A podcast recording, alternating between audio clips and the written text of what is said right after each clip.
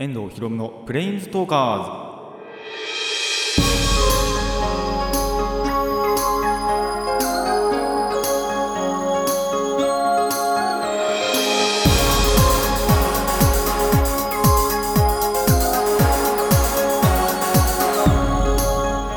ラジオの前の皆さんこんにちは。遠藤ひろむのプレインズトーカーズパーソナリティの遠藤ひろむです。この番組はアニメゲーム声優が大好きなこの僕遠藤ひろむがマジック・ザ・ギャザリングのプレインズ・ウォーカーがいろいろな次元を旅するがごとくいろいろなジャンルの話をする番組です。いやー皆さん台風大丈夫でしたか？ちょうどこれアップされてる1週間前ぐらいだと思うんですけどあのー今回もねすごいやつが 来てたんじゃないかなと思います。もう本当にその予報がね全く当てにならないってほどトリッキーなあの動きをしてでしかも勢力もね結構強かったっていう台風なんであのかなかなか厄介だなと思ってたんですけど。まあ僕自身はですねそこまで影響は受けなかったです。まああの引きこもってたってわけでもないんですけど多少外には出たんですけどちょうどその時間ぐらいだとあんまりその降ってない時間だったとかそういうのがあったんで、まあ、僕自身はですねそこまでその台風の影響は受けてないんですけどまあ結構やっぱ雨ひどかったっていう時あの僕の地元でもね時間帯とかがあったりあとは地域によってね結構時間によっては本当にひどかったっていうのも分かるのでもうそういうところはですねあのまあ今週とかそういうのになってればだいぶ大丈夫なんじゃないかなとも思うんですけどまあ先ほど言った通りですねあの本当にトリッキーで結構なんか一回ぐるって回ってましたよね確か。九州の辺りだったと思うんですけどその辺でちょっとぐるって一回回ってたりするんで本当にトリッキーなんであのー警戒はね続けるに越したことはないんじゃないかなと思います。あの台風にはでも負けないように皆さんしましょう。あのまあ多分関東はもう 大丈夫なんじゃないかなっていう感じではあるんですけど。まあまた新しい台風とかがねまだ出てきてはいないかなっていうところでありますが、あの夏ってやっぱり一番出やすい時期だったりはするので、あのこれからもね台風に負けないように皆さん頑張りましょう。っていうことで、えー今回はそういうところでラジオを始めていきたいと思います。遠藤ひろむのプレインズトーカーズ。今回もレッツプレインズトーク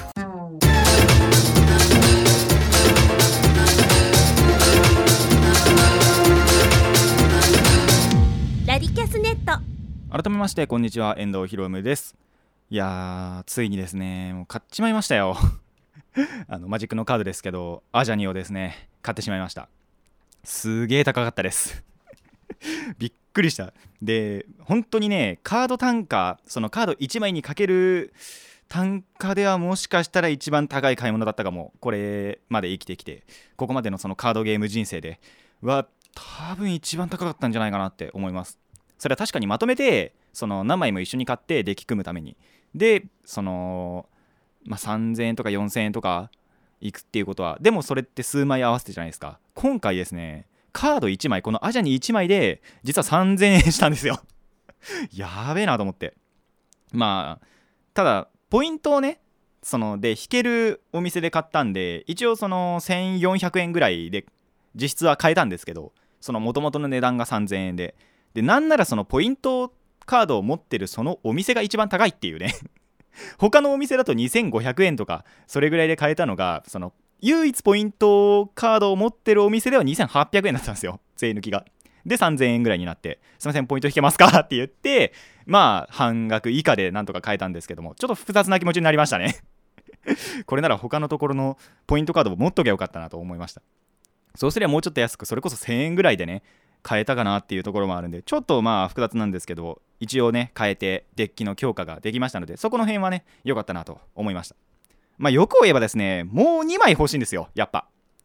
一応そのギャザって同じカード4枚まで入れられるんですけどまあ今回のこのアジャにはですねその場には1枚しか出せない。複数引いてても場に1枚出すとそのもう1枚を墓地に送んなきゃいけないっていうことがあるのであんまり積みすぎるとやっぱり手札で腐っちゃう。っていうのもあり。かといって入れなさすぎるとギャザのデッキってその最低60枚っていうのもあるんで引かないっていうところもあるんですよね。実際その入れてから3回4回ぐらいあのー友達とやったりはしたんですけど1回もまだ引いてなくって60分の1だとね。っていうことなんでまあもう2枚そうですね3枚ぐらいになるとちょうどいいのかなっていう感じはしますのであの余裕ができたら 何せ高いんで余裕ができたら買いたいなと思います。もう23ヶ月後かもしれないですけどね。あのっていうことで あのそこはまあまたそれその時のお楽しみにしたいなと思います。でまあこれ前回ちょっとお話ししてなかったんですけど実はですね休日にちょっとしたまあその僕らの家族でのイベントがあったのでそのお話ししたいと思います。コーナーこちらです。旅人の休息。まあぶっちゃけですね新コーナーを作るのめんどいということであのこちらのコーナーで片付けて しまいたいと思います。あのー、まあ休日えっ、ー、とてかそれこそ台風が来た当日なんですよ。にあの母の実家、まあ、岩手からですねおばあちゃんとあとおばあさんまあお母さんの妹ですね。とその息子僕から見たら甥っ子の3人がえ、ー、とうちに遊びに来たんですよ。でまあここで本当にちょうど台風が 関東にいて。でまあ最初はですねあの東京駅で、まあ、岩手から来て、まあ、新幹線で東京駅来てまあその東京駅で待ち合わせしようかっていうことにしてたんですけど何せ台風来るじゃないですか。でそもそもじゃあどこで遊ぼうかとかなんならその東京で観光してから家にその泊まりに来るっていうことを最初は想定してたんですけどまあ台風来るっつうことでならどうしようかみたいなどこで遊ぼうかっていうところになってもう本当にまずどの駅で待ち合わせるかとかでどこの観光をしようかとかでなんならその当日どの電車に乗ればいいのかとかでそういうのなんかをね本当にすごいギリギリでまあなんならその場のアドリブで決めたっていうこともあったんですよ。もうなんなら一番最初なんですけど。最初はもう本当にその台風来るからじゃあもうずっと家でいいじゃないかっていう意見があったりして。ただそれだとその甥っ子がそんなに間が持たないんじゃないかみたいなこともあり、まあ、結局はその上野に行くことにしたんですよ。でその上野のところもなんだっけな博物館に行こうと思ってたらその場でその甥っ子が動物見たいってことで上野動物園に行きまして。とかあとはまあそもそもその上野駅に着くまでなんですけども僕ら僕とお母さんと妹ですねが上野駅に行くまでがどの電車に乗ろうかみたいな ところになってちょっとその遅れちゃって本当は、えっと、小田原駅に行ってから新幹線で上野じゃねえな上野じゃねえんだよな確かな。品川だったかな？かなんかに行ってから、まあ、上野にっていうルートがあったりまあそんなまだろっこしいことしなくてもすごいお金かかっちゃうんでそれだと。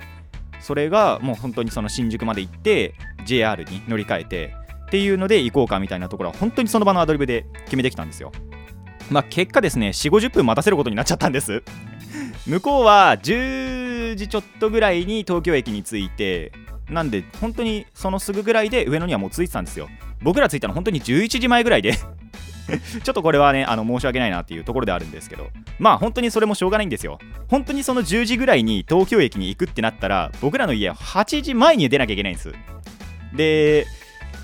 大体でもそれでも出たのが8時半とか本当に9時ぐらいだったんでもうそれはしょうがねえかなみたいな。っていうところでまあちょっと合流してからあの少し謝りもしてで、えー、まあ動物園にまずは行きました。でまあそれが11時半から1時ぐらいですかね。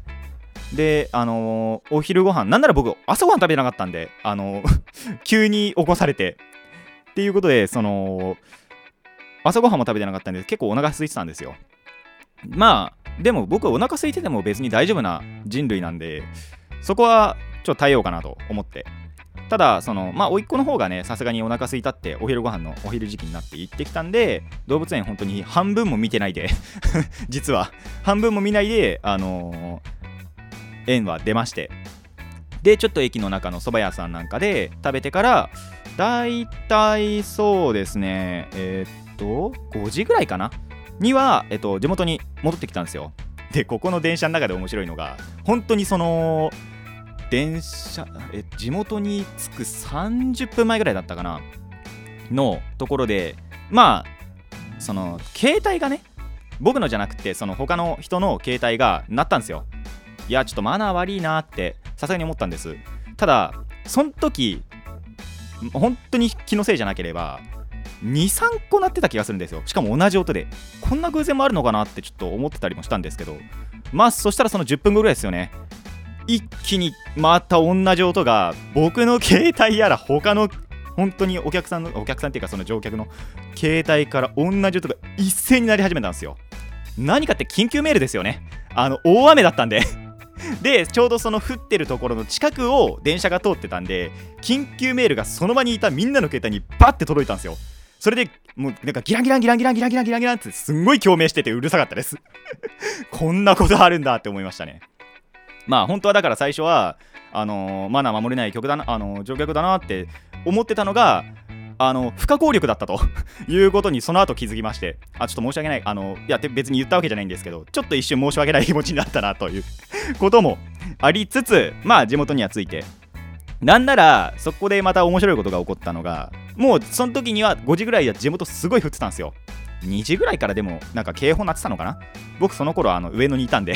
全然気づかなかったんですけど。でその頃の上野なんなら降ってなかったんですけど。ただその地元の方はもうガンガンに降ってて5時帰ってきたら。っていうことであのお母さんがですね車で往復しました。なぜかというとお母さんの車ちっちゃかったからです。そこに8人も乗らないんであのー、もう1回その子供たちだけ下の子たちだけえっと、送ってでその後その僕とおばあちゃんとおばとを、えっと、乗せつつあと買い物をその夜ご飯のね買い物をしつつ、えっとまあ、帰りましたと。まあ、なんで無事ですね何事もなく楽しむことできました。なんならもう動物園の時本当に雨全然降らなかったんででパンダもあのシャンシャンもね見ることできましたしあの素晴らしい一日だったんじゃないかなと思います。まあ次はですねあの僕らがその僕らの家族5人であの岩手に行くというのがまあ1年に1回必ずやるんですけどっていうのもあるのでその話はまたおいおいしていきたいなと思います。以上旅人の休息でした。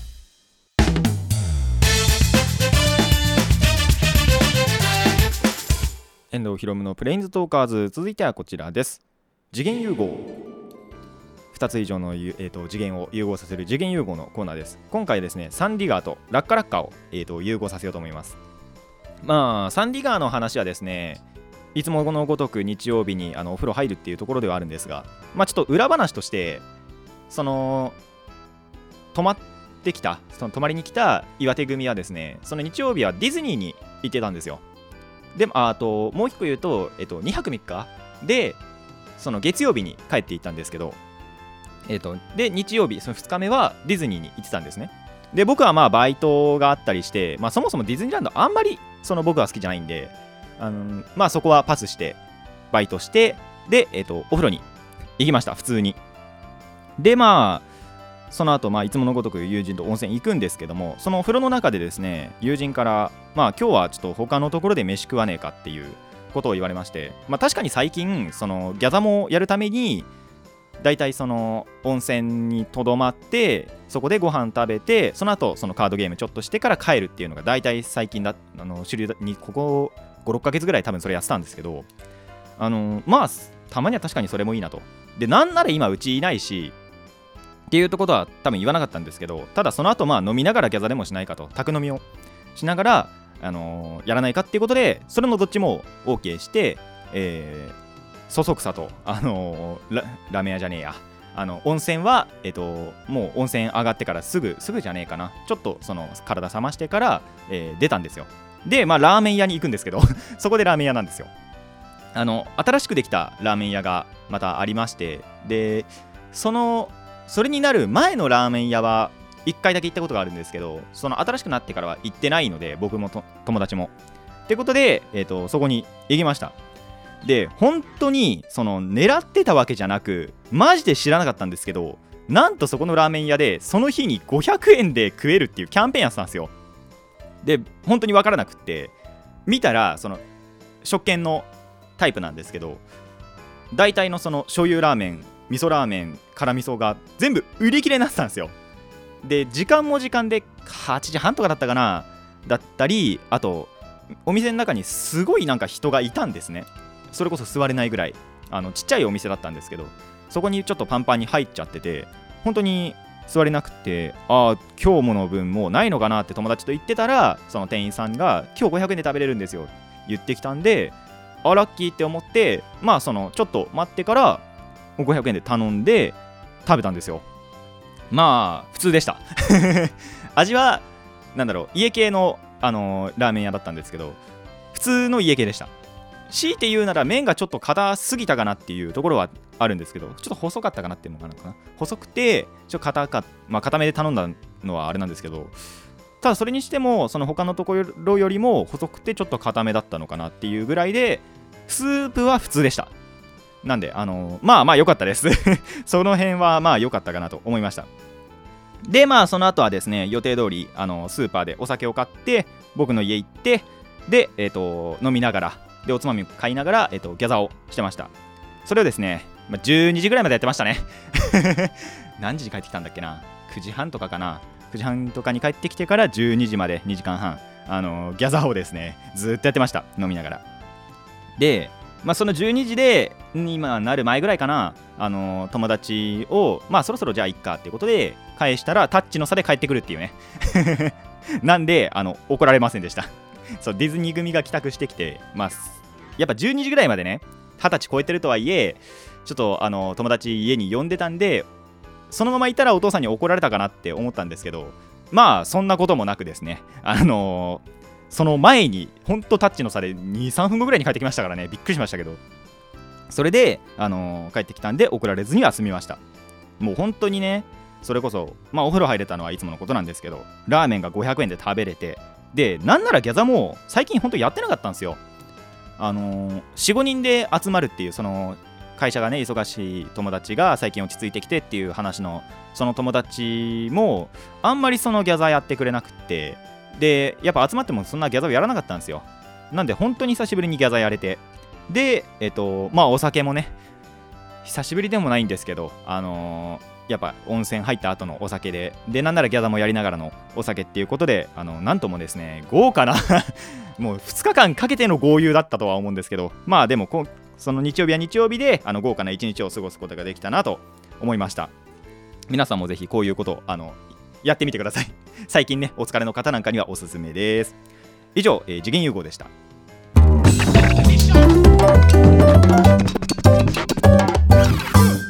遠藤ひろむのプレインズトーカーズ続いてはこちらですゲーマーズドえー今日も京都でですね遊戯王ギャザのお話をしたいと思いますまあ、まず遊戯王のお話で、まあえー、と前回、前々回とおそらく言ってるんですが、まやかしの話をしたいと思います。あの前回話したようですねあの話したような懸念はしなくて良さそうだなということが、えー最近になって分かりました。あのーむしろですね元がその弱いテーマとさえ、まあ、そのカードゲームっていうか遊戯王界では言われてます。あの2チャンネルとかね。のその遊戯王のスレッドを見てると、まやかしは弱くねみたいなことを言われてるんで、あちょっと安心したなと。わざわざつもい強いテーマを組まなくてよくなったなと。いうことで、あのーちょっと安心しました。まああえて弱いのを組みたいってわけじゃないんですけどだからといってその元から強いテーマを組みたいかっていうとそれやっぱりないんですよ。あのやっぱ強すぎてね他のその何ですか僕のまあ友達としかやらないんですけど他のその友達になんだろう嫌われるっていうのもやまた違う話ではあるんですけどそんなにボロボロ勝ち続けても嫌だなみたいな感じがするんでまあ本当にその点は良かったかなと思います。まあむしろですねここはデュエリストとしての腕の見せ所ですよ。弱いテーマを強くしなきゃいけないというですね 使命感があるわけですよ。あのーただ僕はですねあんまり結局そこまで強くしないんじゃないかなとは思います。まやかしって割とそのまあ効果を見てみると単えっとななんつうのかなそのカテゴリーだけで本当に完結しちゃう。てか完結させなきゃいけないようなテーマであんまり他と組み合わせづらいんですね。その中でもまあそのアンデッド族という種族に属しているので大体その全部のモンスターがアンデッド族なんでまあアンデッド族サポートがいくつか入るかなと。ただその中でもそのまあまやかしってやっぱりその妖怪ジャパニーズな妖怪のねあのテーマまあモチーフがそれなんであんまりそのアメリカンなゾンビを入れたくないなと。いうこだわりをちょっと持ってしまうわけですよ。なんで例えば昔からある、えー、とアンデッド族のメズキというまあモンスターがいるんですけどこれはまあまだ入れていいなと。まあむしろ入れたいなというぐらいなんですね。でしかもこいつそのアンデッド族にとってはすごい重要な存在だったりするんでしかもまやかしともすげえ相性いいと。で妖怪モチーフだと。あの元々のその本当にメズキっていう妖怪がいるぐらいなんでそれはまず入れたいなって思ってるんですよ。で、まあ、もう一個がゴズキ。まあ、メズと対をなすあの妖怪だったりするんですけどこれもまあまあ相性悪くないなということでまあ入れたいなっては思ってるんですけどこっちはですねメズキほどシナジーは良くないかなと いうところではあるのでちょっとこっちは考えなきゃいけないかなって思うんですけどまあ多分結局入るんじゃないかなと。あとは貨車かな。貨車もやっぱりその妖怪の一個でこれもまあそのアンデッド族をなんだろうな、まあ、サポートというかアンデッド族のちょっとしたフィニッシャーその切り札的な存在にはなれる存在なのでこれもまあ入れようかなとは思ってるんですけどただまあ弱いんですよね。切り札なのに弱いってちょっと何かなって思うんですけどそこまでのシナジーじゃないというか。っていうところがあるのでまあその辺どうしようかなっていうところであるんですけどただこの辺やっぱり妖怪なんですよ。なんで最終的に入ってるのかなみたいなところはあります。逆に入れたくないのが例えばユニゾンビ。これも本当に最近のアンデッド族を使うデッキでは本当に入るカードなんですけどまあゾンビじゃないですか。ちょっとアメリカンな感じがするんですよ。なんでこっちは入れないかなみたいな。どんな基準でって話でありますけど。とかあとはそうだな、まあ、これ結構古いカードなんですけど、えっと、聖者の書禁断の呪術という、まあ、これもアンデッド族サポートの、こっちはマジックカードですね、があるんですが、これもね、ちょっとエジプトの感じがするんですよね。ちょっとジャパンな感じがしないので、これもどうしようかなっていう今のところの話ではありますが、まあ、これはですね、本当にその、8月4日にあのヒドゥンサモナーズというのが出るまでわからないところではありますのでそれまた組んだらですねこんなデッキになりましたよみたいなのはお話ししたいなと思います。まあでも大体本当に妖怪でねあの統一するんじゃないかなとは思います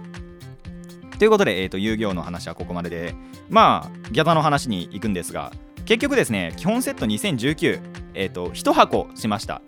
1箱大体どれぐらいかっていうとまあ、14枚入ってるパックが36パックあります。まあ、正確には15枚かな。で、まあ、その、不必要な、デッキに入らないカードが1枚だけ入ってるんで、実質その14枚。かける、えー、36パック、えー、504枚です。504枚のカードを買ってきました。まあ、内容を見て、その足りないカードを追加しようかなって思ってたんで、その場でもうカードショップで買ってそのカードショップ内であげたんですよ。結果ですねあまりよろしくなかったです。なんでアジャにも単品で買いました。えー、1400円です。実質を買いました。で他にもですねレオニンの先導者っていうカードも欲しかったんですけどこれがちょっとこの今回箱ではですね1枚しか当たんなかったんでこっちはあと3枚欲しいんですよ。ただえっとアジャニを買ったところでもう売り切れてたんでちょっとまた違うところのカードショップ行かなきゃなってことでその日は諦めました。まあ今度、えーと、こっちはレオニーの先導者の方は買いたいなと思います。まあ結構ね前回前々回なんならその発売前からアジャニアジャニ言ってたんでそのアジャニの能力なんですけどちょっとリコーマー入りますね。まずそのプレインズウォーカーっつうのは自分が持ってる中精度っていうのを上げたり下げたりしてその自分側にちょっと有利なように効果をもたらすっていうのが主な仕事なんですよ。まあ稀にね、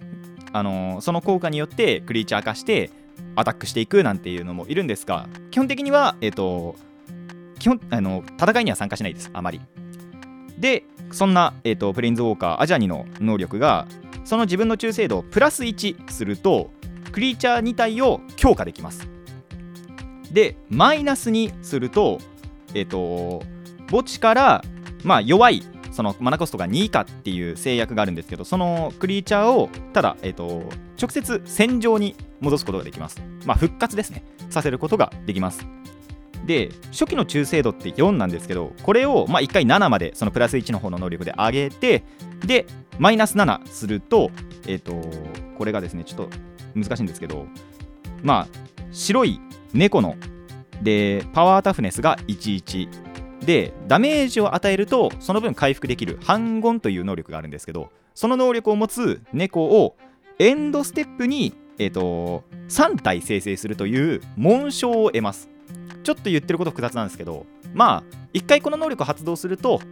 その回復できる猫が3体ずつ出てくるようになると思ってもらえれば簡単かなと思います。まあゆなんだろう文章に表してるほど難しい能力ではないと。本当にその基本セットのような効果なんじゃないかなと思います。なんで本当にその総じてですね白いもうカードが入れば大体のデッキに入るんじゃないかなと思うんですよ。まあそれこそプラス1で弱いクリーチャーだろうがあのー、強化できますしまあ強いクリーチャーをさらに強くしてもいいですし。で仮に自分の場にそのクリーチャーがいなくなったら弱いクリーチャーでも復活できるんですよ。で最終的にはもうどんどんどんどん数を増やせる紋章というのがですねあのつけられるのでもうなんだろうな本当に単体で完結してしまっている。まあクリーチャーがやっぱり自分で用意できたらもっともっと強いんですけどそんなあのカードではありますので本当にまあ3000円の価値はあるのかなとに、まあ、最低の2500円っていう価値もあるんじゃないかなと思います。まあ実際見た時から本当に強いなって思ってましたし、まあ、これからもっともっと値上がりしちゃうんじゃないかなとも思うほど強いカードなのであのー、皆さんですねシングル価格ちょっと高いんであまりですね手が出しにくいんじゃないかなと思いますがまあ基本セット2019本当に初心者におすすめのパックで他のカードも結構なんだろう初心者向けなカード多いんで始めたいと思ったらまずはこのパックから。であのパックでぜひこのアジャに当たりましたら使ってみてください。以上ゲーマーズでした。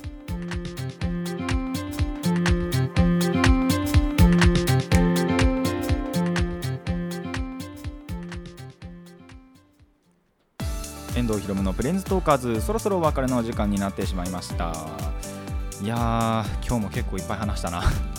割とこの原稿を書いてる時にやべえな今回すげえ内容多いなとか思ってたんですけど。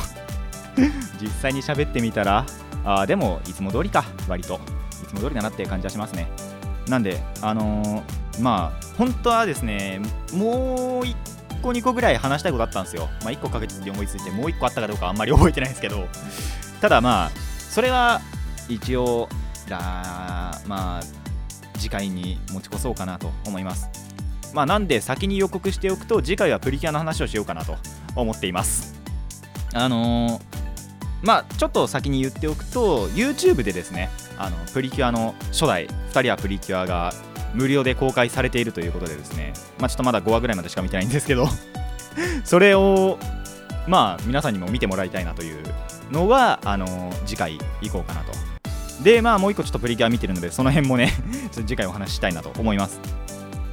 まあそれでね今回のお話のまあなんだろうな振り返りというかするんだとラッキーでしたね本当に。あの台風も本当に影響なくって僕ら上野動物園いる時全然雨降らなくって。でその頃にはもうその地元の秦野市の方にすごいその雨降ってたんですけどまあ帰ってきたらそこまで降ってない本当に普通の台風ぐらいでまあなんとかその車使えば帰ることができてあとは家にいればね別になどうってことなくて。で日曜日には晴れたんでお風呂行けて。でお風呂行ってあと500円でラーメンが。あそう実際の価格はですね、まあ、やっぱ600円とか650とか700円とか。それぐらいの、あのー、ラーメンが、まあ、100円200円安く食べれたということで本当にそこもラッキーだったしギャザもできましたし。でまあポイントを使ったとはいえ1400円で 高いカードも買えたなんていうですね。結構今週というかそのまあ今回の収録までの週はですねすごいなんだろう濃密な週だったなと思います。すげえ波あるんですよねこれが。本当に何にもない週もあればこんなあの豪華なね週もあるということでですね。あのー、また次週はどれぐらい濃密な週になるのか自分でも分かりませんが。まあ楽しく楽しく過ごしていこうかなと思います。まあ次回次回はでも特にそのプリキュアの話以外でやるっていうとちょっとこれからその僕もですねバイトの関係上あの友達と遊ぶことが できなくなりそうな感じがするので一応次回までは1回遊べるかなっていうところではあるんですがあそうだそれこそ次回だとあのヒドゥンサムナーズがもう発売してる頃なので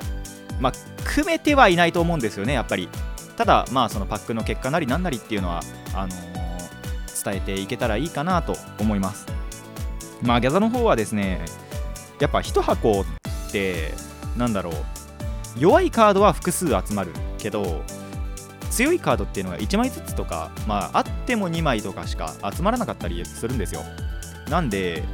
まあもうちょっとやっぱ欲しいかなっていうところはあります。ただその代わりやっぱり単価があの低いカードっていうのもそれなりにあったりはするのであの皆さんぜひ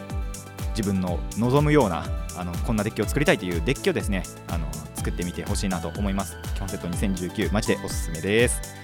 さてそろそろ今回ここまでといたしましょう。遠藤ひろむのプレインズトーカーズここまでのお相手は遠藤ひろむでした。また次回もレッツプレインズトーク